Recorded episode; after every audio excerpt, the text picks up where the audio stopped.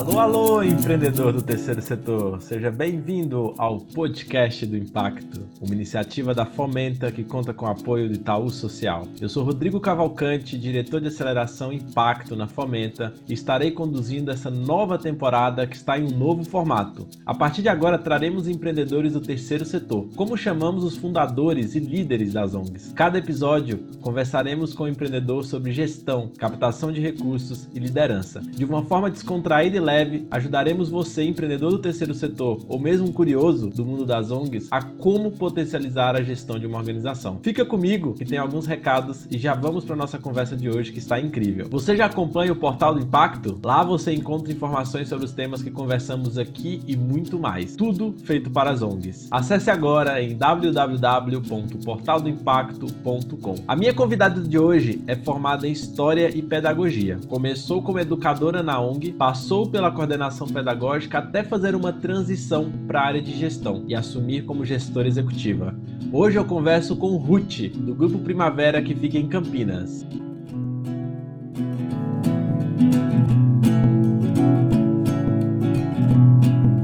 Ruth, seja muito bem-vinda. Obrigada, Rodrigo. Obrigada pelo convite. Boa noite, pessoal. Tudo bem? Legal. Hoje temos essa conversa super especial, convidada super especial para falar de uma organização que a gente admira muito. Então, para a gente conhecer um pouco mais, Ruth, do Grupo Primavera, eu vou pedir para você fazer o pitch. O que é o pitch, né? Para quem está escutando a gente aqui ou assistindo a gente pelo YouTube pela primeira vez, o pitch é um formato de uma apresentação rápida sobre a sua organização. Imagine que você tem dois, três minutos para falar com um potencial doador ou encontrar um potencial investidor num elevador. De que forma você apresentaria? Então, a ideia do pitch é que a gente tenha um discurso muito assertivo. Então, eu vou pedir para a Ruth apresentar o Grupo Primavera, falando um pouquinho do que o Primavera faz e dessa organização super legal que a gente vai conversar hoje. O Grupo Primavera é uma organização da sociedade civil, é, fica ali no Jardim São Marcos, na região periférica de Campinas, né, nas margens da rodovia Dom Pedro. E o trabalho que realizamos é com crianças de 6 a 18 anos, crianças e adolescentes e com suas famílias. É, devido ao tempo que essa criança passa dentro da organização, nós temos uma preocupação muito grande com o seu desenvolvimento. Todos os projetos da entidade são projetos voltados para a educação e voltados para o desenvolvimento dessa criança, desse adolescente, visando o mercado de trabalho. Ótimo pitch, ó. foi dentro do tempo aqui, igual a gente Foi, fala né? na comenta. Para a gente começar a nossa conversa aqui, Ruth, eu queria saber um pouco mais sobre essa sua transição que você fez, né, da área técnica como educadora para a área de gestão, como gestora executiva hoje do Primavera. Como foi isso, né? E quais, como foi esse processo, essa grande mudança que você passou? Então, eu, eu estou há quase 16 anos na organização e, como você falou, eu comecei como educadora social do projeto Pacto, é um preparatório para colégio técnico que acontece à noite. E de educadora social, eu passei para a coordenação desse projeto, depois para diretora pedagógica, e hoje, já há oito anos, eu estou na gestão. É, foi um trabalho assim: os, os diretores pensaram primeiro e foram me preparando sem eu saber que eu estava sendo preparada para assumir essa função, mas hoje eu vejo que é de grande importância a pessoa que está na gestão conhecer a entidade como um todo. Então, outro dia, por exemplo, uma, uma professora falou assim: ai, mas você não conhece os alunos do pacto? Eu falei: opa, conheço, estive na sala de aula, estive na coordenação. Ah, mas você não sabe como que são as crianças né, é, do Serviço de Convivência e Fortalecimento de Vínculos. Sei, porque eu estive na, coordena na, na coordenação, na direção pedagógica. Então, é, fica muito mais fácil a tomada de decisões junto com a equipe técnica, porque a gente conhece de ponta a ponta. Eu tive que aprender, aprender muito questão de números, de contabilidade, de orçamento. Quer dizer, tenho aprendido ainda muito, tenho buscado essa formação, mas é muito importante a gente conhecer a entidade como um todo no terceiro setor, porque só assim você consegue fazer o trabalho social de forma efetiva. Eu digo que assim, é, habilidade, eu acredito muito nisso. Habilidade a gente desenvolve, mas a gente ter o coração no social faz a diferença para você assumir qualquer função dentro de uma organização. Então, eu acho que foi muito assertivo quando eu fui para a gestão, porque eu tinha todo esse conhecimento do funcionamento da organização, eu tinha todo o conhecimento dos projetos, da área técnica e, e comecei a aprender também o que é gerir uma entidade, o que é, é estar em cima, olhando a entidade como um todo. Legal, Ruth. Tem uma coisa que sempre me chamou a atenção no Grupo Primavera, desde quando eu conheci a organização, que é a sustentabilidade econômica. Como vocês enxergam a sustentabilidade? Como vocês se organizam? É, a sustentabilidade sempre foi, eu acho que não só para o Grupo Primavera, mas para todas as organizações, um grande desafio, porque dependemos de doadores, dependemos de patrocínio. Então, desde projetos da Lei Rouanet, no PROAC, que são as leis de incentivos, como projetos é, via editais, a gente está sempre acompanhando todos os editais, a eventos, realização de eventos, a gente tem um grande evento que é o Festival Primavera de Golfe, é um evento anual, é o maior evento de captação de recursos que fazemos fazemos, que envolve as empresas parceiras. Temos uma loja numa parceria com o Shopping Galeria, onde o shopping cede o espaço para venda de artesanato, e aí começou com venda de artesanato do Grupo Primavera. Quando eu fui para a gestão, eu falei: não, gente, vamos ampliar e vamos mostrar o artesanato do nosso país. Então a gente busca artesãos de outros lugares, de outras regiões, como do Amazonas, do Nordeste, de Minas, e traz esses artesanatos para dentro da loja, mostrando de onde está vindo esse artesanato, que é uma forma de divulgar também o nosso trabalho e o trabalho de outras regiões. E também criando projetos de acordo com o que os patrocinadores estão buscando para patrocinar. Não adianta ficar com um projeto que vem ali ó, de 35, 40 anos atrás. As coisas foram mudando. O que está sendo importante hoje para o patrocinador? O que, que esse patrocinador está buscando para apoiar? Então a gente está sempre muito atento a isso, sempre buscando ajuda também para né, participando de formações, de captação de recursos, enfim, para que a gente tenha aí uma diversidade de, de possibilidades de captação de recursos.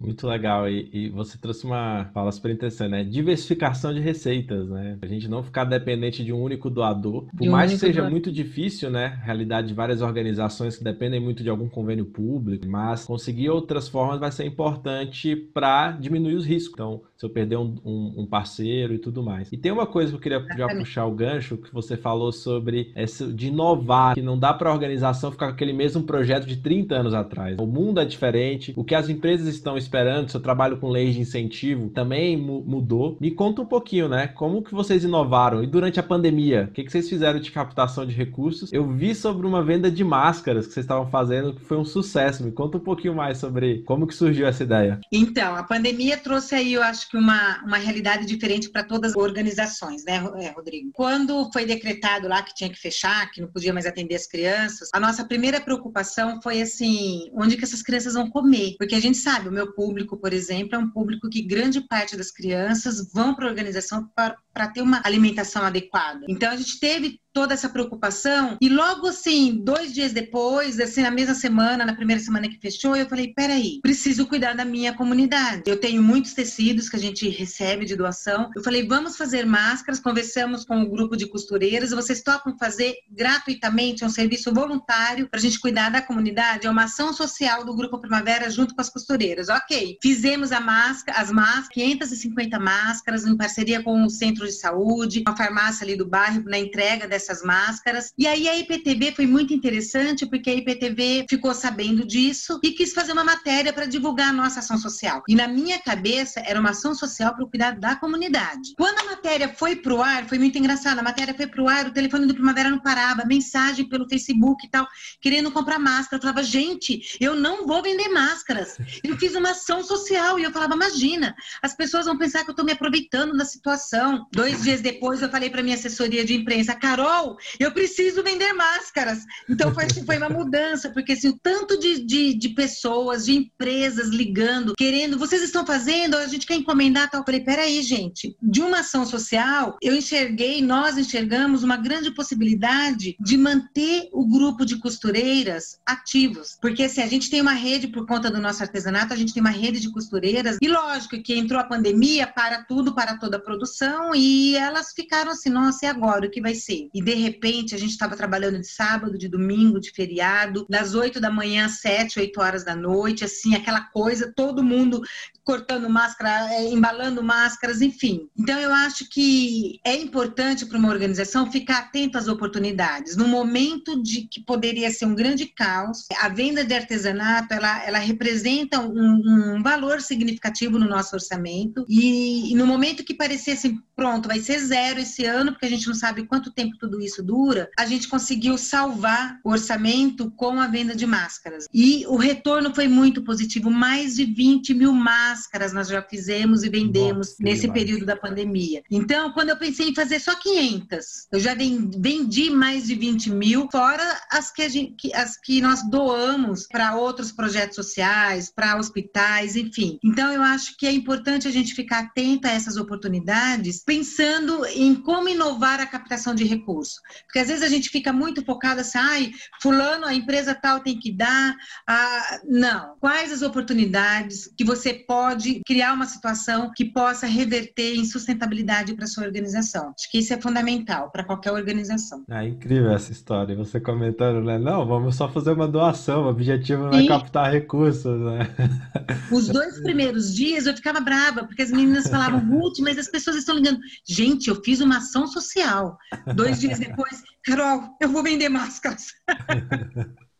Uma briga interna ali, né? Tipo, não, não é isso não.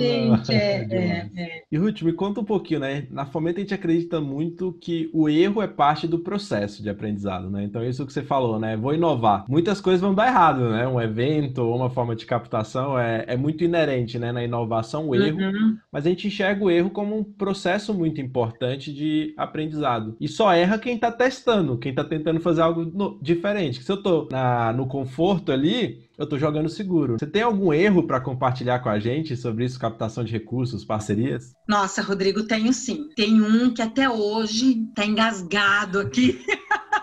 porque eu não consegui reverter a situação e é bem difícil. Nós tivemos aí, quando a Renner é, criou o Instituto, Instituto Renner, no ano da criação, o presidente do Instituto, Jair, não lembro o sobrenome, mas o Jair, ele veio na organização, ele visitou o Grupo Primavera, ficou sabendo do Grupo Primavera por alguém e tal, e ele veio pessoalmente no Grupo Primavera conhecer o nosso trabalho. E aí ele falou um pouco no Instituto Renner e tal, e pediu para que a gente colocasse um projeto no Instituto para captar recurso. E nós colocamos um projeto de costura com a comunidade. A Rene, muita roupa feminina, tal, então a gente pensou um projeto de costura, tal. E foi um projeto super bacana, eles patrocinaram por um ano, e aí uma relação muito boa, né, com o instituto.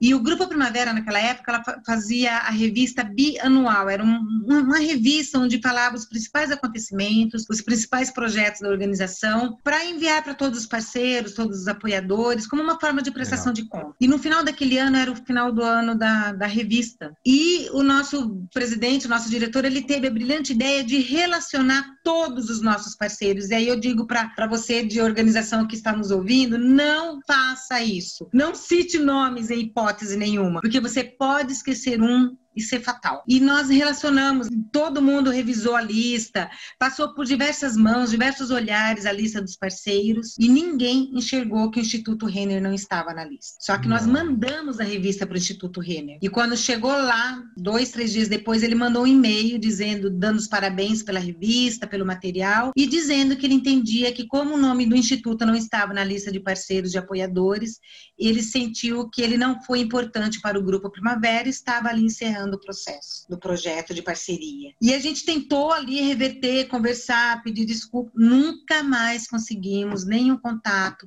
nenhum apoio, né? O, o meu presidente atual, ele, ele é de Porto Alegre, o instituto é de lá, tentou, não conseguimos reverter essa situação. Então, foi um erro muito grande da nossa parte relacionar os parceiros, aprendemos com isso, então assim, quando agradecemos, agradecemos a todos os parceiros, a todos os apoiadores, sem citar nomes, porque você pode perder um grande parceiro, um grande apoiador, por, porque você citou o nome de um e não citou o nome dele. E não necessariamente você deixou de citar porque não foi importante. Nesse caso, foi uma falha mesmo, foi um esquecimento, foi uma falha, ninguém percebeu que não estava na lista. Então, esse é um erro que até hoje, não só eu, mas como toda a diretoria do Grupo Primavera, a gente sente pra caramba, porque assim, nós entendemos, eu entendo que assim, hoje você pode ser um parceiro do Grupo Primavera e no final do projeto você fala, olha, agora eu não tenho recurso recurso, ou vou priorizar uma outra organização que está precisando, mas você continua sendo um parceiro em algum momento, em alguma situação, porque o parceiro para a gente não é só o parceiro que coloca recurso, pode ser o recurso financeiro, pode ser o parceiro de recursos humanos, por exemplo, pode ser um parceiro porque doou uma mesa, uma cadeira, enfim. Mas quando você perde um parceiro, né, como aconteceu esse caso com o Instituto Renner, assim, fechou porta mesmo, foi uma situação muito desagradável, por isso que a gente amarga até hoje, porque a gente não conseguiu mais nem conversar sobre outras possibilidades, sobre, sim, sobre nada, né, então melindrou. Né? Então é um, foi um grande então, erro. Fica, fica a dica. Quem for citar parceiro, tomar muito cuidado e muito, ou também é. evitar. É. E, com, e como você falou, né, Ruth? Você tem um grupo de doadores, por exemplo. É, eu já vi algumas organizações que relacionam né, os doadores em algum material ou coloca no site. Você ter esse cadastro muito bem feito ou atualizado para não acontecer, porque às vezes é um doador pode ser de 30, 15 reais mensais, mas ele vê aquela lista de doadores, o nome dele não tá lá, qual que é o sentimento também que gera, né? Que é Exatamente. Com a, com a história que você contou, né? Muito, muito obrigado por compartilhar essa história, que é sempre bom esse momento, né, de aprendizado dessas histórias. Sim. E agora mudando um pouco de assunto, que fala sobre voluntariado. Como tem sido nesse momento de pandemia? O que, como vocês têm utilizado esse super potencial né, que as organizações têm? Então, a pandemia, como a gente já falou, ela trouxe uma nova realidade, não só para o Grupo Primavera, mas para todas as organizações, empresas, enfim. É, a gente sempre teve, aliás, o Grupo Primavera, ele, os primeiros 15 anos do Grupo Primavera funcionou só com, com voluntariado. Depois de 15 anos que tivemos o primeiro profissional contratado. Então, voluntariado dentro do Grupo Primavera tem um grande espaço, desenvolve um grande trabalho. Nós temos uma rede de mulheres que são voluntárias à distância, é, ajudando nos projetos Nota Fiscal Paulista, nos projetos de, de eventos né, que, que realizamos, mas temos os voluntários que trabalhavam lá com a gente, seja é, fazendo treinamento, workshops, palestras com os profissionais ou com as crianças. Com a pandemia, no primeiro momento a gente ficou estudando como que faríamos, mas lógico, a gente entrou para a plataforma, para o Zoom, para o Meet. Então nós temos feito palestras com os profissionais, palestras com as crianças, com os adolescentes. Ah, mas como que você faz com as crianças?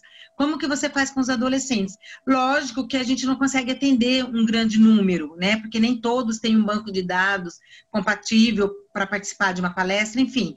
Mas temos criado situações através da, da tecnologia para que esses voluntários continuem atuando no Grupo Primavera, é, trazendo um conhecimento, trazendo uma palavra, é, trazendo informações, principalmente informações sobre essa situação toda que nós estamos vivendo. Temos tido palestras com voluntários psicólogos, voluntários na área da saúde, para falar um pouquinho sobre é, o que pode vir né, depois dessa pandemia, porque a gente pensa que o Covid é a pior coisa, é horrível, mas teremos desdobramentos a partir disso, né? Com esse isolamento, com a situação financeira dessas famílias.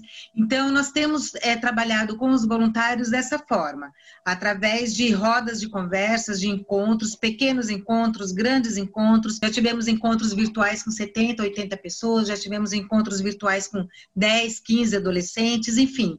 Nós temos nos adaptado para que os voluntários continuem atuando e continuem beneficiando não só o público atendido, mas a equipe equipe de profissionais também. Muito bom. Legal essa adaptação e como você falou, né, a organização como um todo, né, até a forma do voluntário dessa atividade precisa ser adaptada e repensada numa velocidade talvez que a gente nunca viu, né, essas reinvenções das organizações, né, a gente tem falado há algum tempo na Fomenta sobre isso, né, dessa adaptação nesse mundo cada vez mais rápido, tecnologias, mas eu acho que a pandemia ela acelerou várias coisas, para o bem e para o mal também, né? Então, Sim. questão de adoção de tecnologia, estava conversando com algumas organizações, como algumas estão conseguindo ter uma visibilidade, conseguindo atingir mais pessoas que talvez eu não conseguiria atingir, mas eu acho que algumas coisas podem continuar. De formato de atendimento, uma live que a gente faz, traz um convidado, não precisa ser só aquela coisa que ficava restrita ali. Falando agora queria que você deixasse uma dica. Quem está fazendo essa transição, que eu vejo que é muito comum, né, da área técnica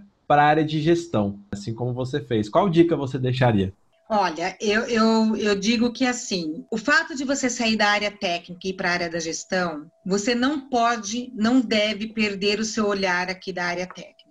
Eu já vi, eu, eu, eu, fui conselheira municipal da criança e do adolescente por duas gestões, quatro anos, então eu, eu tenho muito contato com organizações.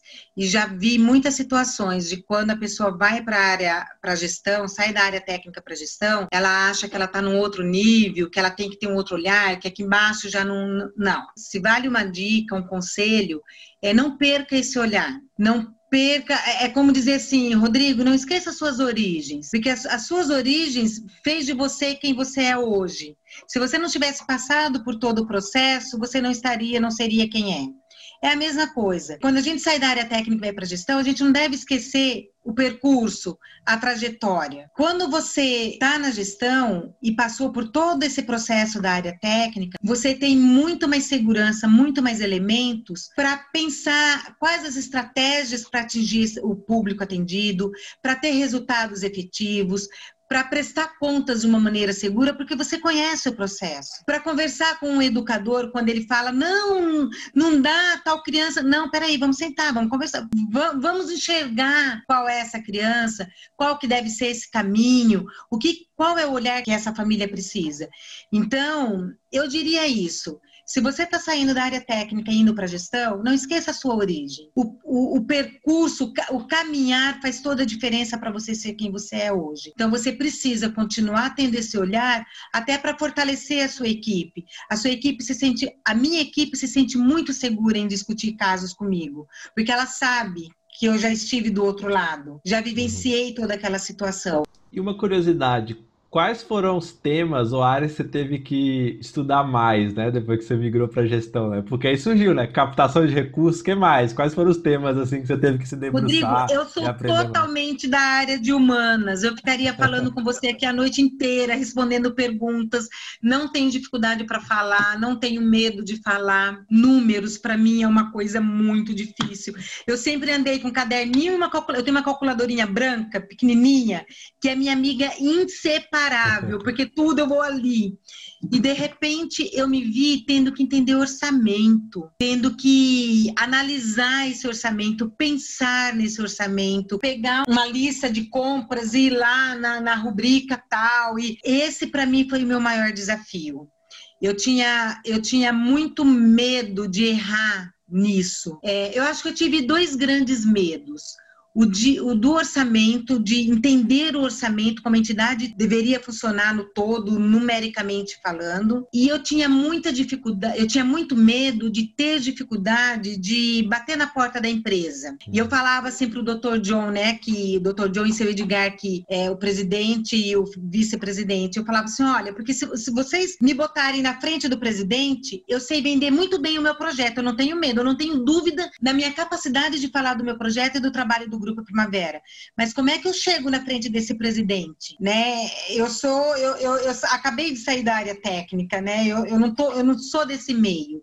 Então, eu acho que esses foram os maiores desafios. Os números eu fui aprender, eu fui estudar, e aquilo que eu ainda não consigo enxergar, eu tenho também muita transparência. Eu acho que você ter uma relação de transparência com a sua diretoria isso te dá uma tranquilidade muito grande de falar, olha, não, eu não estou conseguindo entender isso para ele olhar junto com você.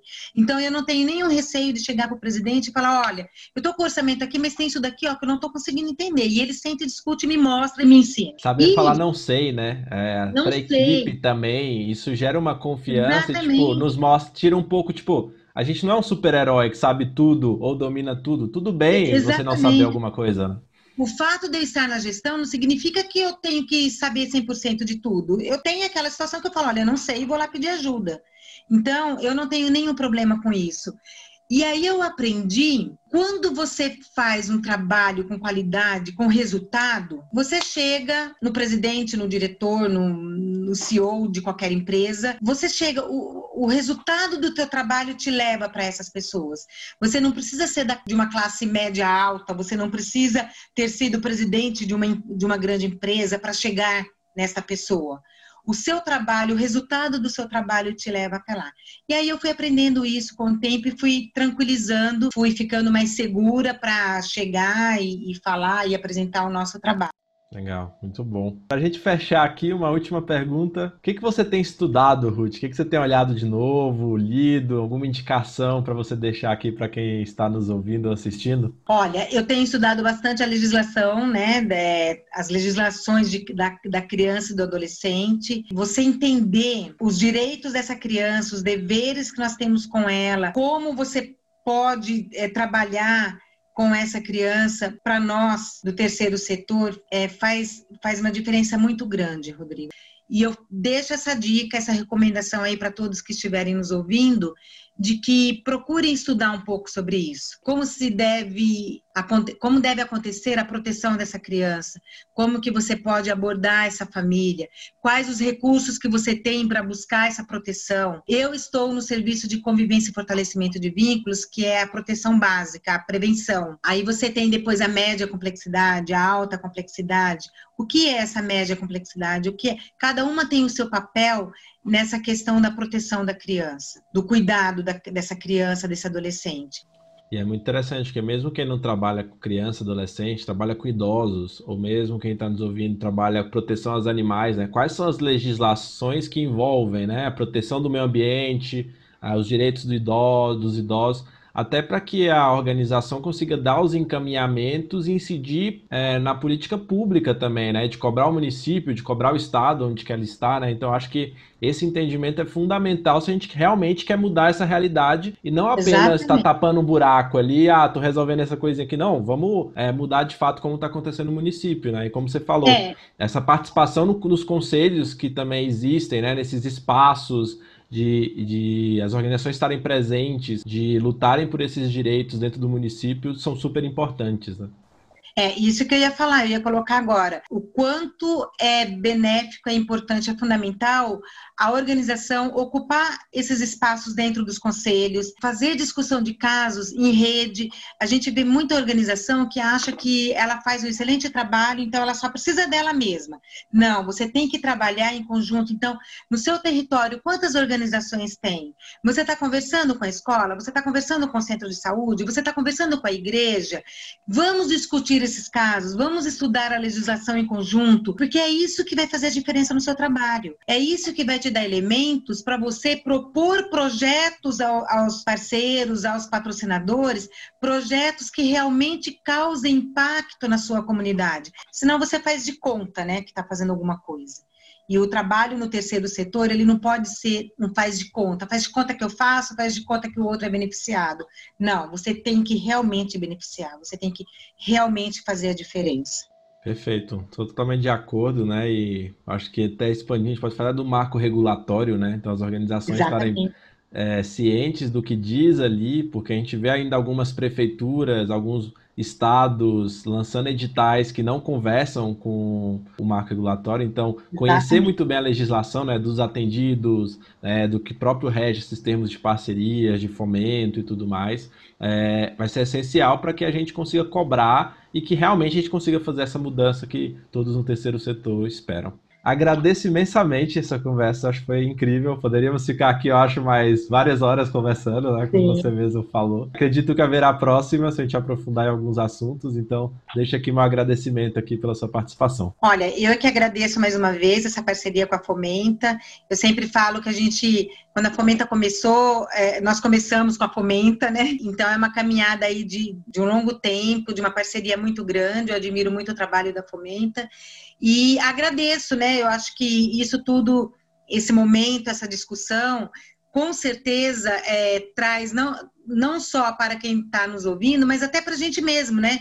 É, a gente está falando, a gente está aqui discutindo, outras coisas vão surgindo no nosso pensamento, a gente vai enxergando outras maneiras de trabalhar e espero ter contribuído aí com outras organizações e me coloco à disposição sempre que vocês sentirem que é importante a minha participação. Maravilha. Ruth, brigadão. Para quem quiser depois ver mais sobre o Grupo Primavera, eu vou deixar o link aqui, redes sociais, Acho que é uma organização super legal para todos olharem, estudarem e ver o trabalho incrível que eles estão fazendo em Campinas. Mais uma vez, muito obrigado.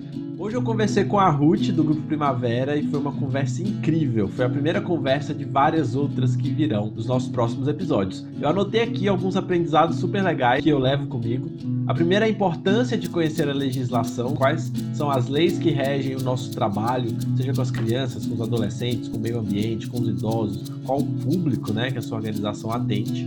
E também a legislação que rege as parcerias do terceiro setor com o poder público, que é o marco regulatório das organizações de sociedade civil. Além disso, ela trouxe um ponto que me chamou a atenção, que é a importância da participação das organizações nos conselhos e também do trabalho em rede, não apenas com as escolas, postos de saúde, saúde, igrejas do território, mas também com as outras organizações. O trabalho da organização da sociedade civil não deve ser isolado, mas sim feito em rede para que a gente gere o impacto que todas as organizações pretendem na nossa sociedade. E a minha recomendação de leitura de hoje, que eu vou deixar em todos os episódios uma, é do artigo da Patrícia Lobacaro, O que faz uma campanha viralizar. Ela trouxe um caso super legal de freiras que fizeram uma rifa de um fusquinha que viralizou e se popularizou na internet, superando muito mais as expectativas. E ela traz vários pontos do que faz uma campanha de doação na internet viralizar. Eu deixo o link aqui na descrição do vídeo ou do podcast para que você acesse esse artigo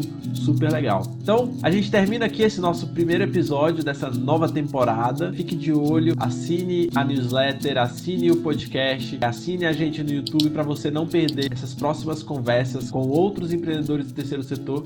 Está incrível. Um grande abraço e até o próximo episódio.